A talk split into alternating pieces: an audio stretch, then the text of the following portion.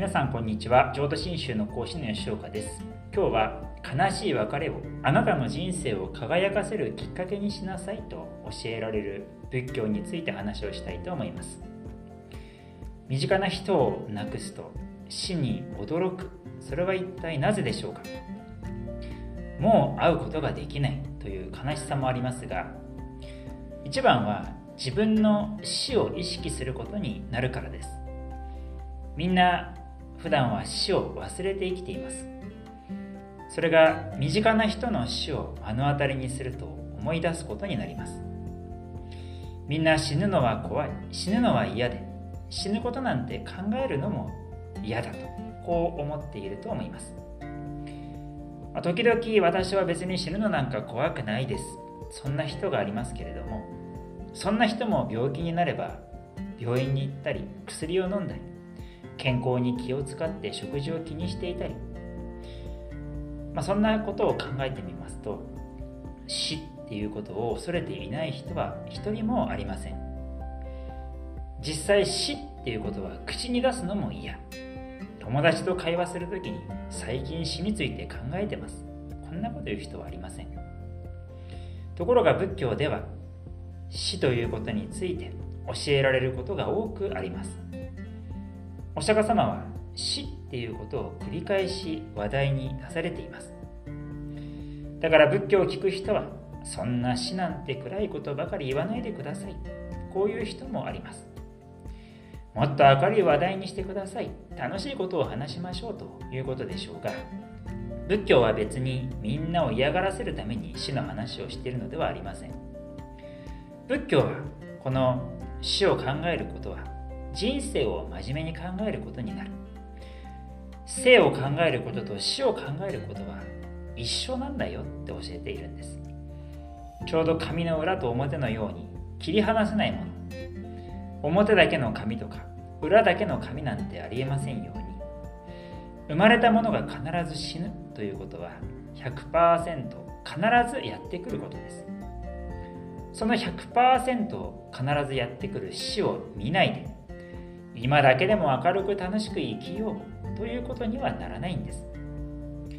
逆にいつ死が来るかわからないと意識してこそこの人生を大事にすることができます。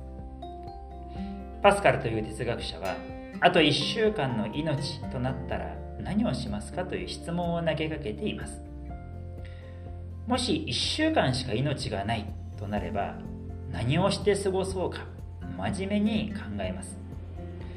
別に考えたって何にもならないからいつもと同じように過ごそうとはならないでしょう。あと7日間しかない。じゃあ今日はこれをやって明日はあれをやって後悔のない人生にしよう。真剣に考えると思います。パスカルはその1週間の命となって何をするかと考えたことを私たちは一生をかけてやらなきゃならないんだと言っていつまでも生きておれると思う心が時間を無駄に使ってしまうということなんです。自分の命に終わりがあることを意識するとその限られた命で何をするべきなのか真面目に考えるようになります。だから死を考えることはそのまま今生きて何をするかこれを真面目に考えることと同じです。だから身近な人を亡くすことで死を見つめることは私の人生にとってはとても大切なことを考えさせてもらえること。私たちはまたそういう身近な人を亡くしてもしばらく時間が経つと死を忘れていってしまいがちです。私が死を忘れても私が死ぬ時はだんだん確実に近づいてきています。仏教はそんな死を忘れがちな私たちに大問題が近づいてきているんだよということを教え今生きて何をするのか早く考えなきゃいけないよと教えられているんです。だから仏教で死を教えることは生きている今を本当に明るく楽しく過ごすために教えられているということなんです。仏教に教えられていることを聞けば本当の幸せになってそして生きている今明るく楽しく生きることができれば亡くなられた人が一番喜ぶことになるんです。私たちは遅かれ早かれ必ず大事な人と別れていく時があります。大事な人との死を縁にして自分の人生を大切にしなさい。悲しい別れをあなたの人生を輝かせるきっかけにしなさい。このように仏教では教えられているということについて今日は話をしました。このような仏教の話をできるだけ毎日更新していきますのでフォローしていただけると嬉しいです。今日は最後まで聞いていただきありがとうございました。それではまた。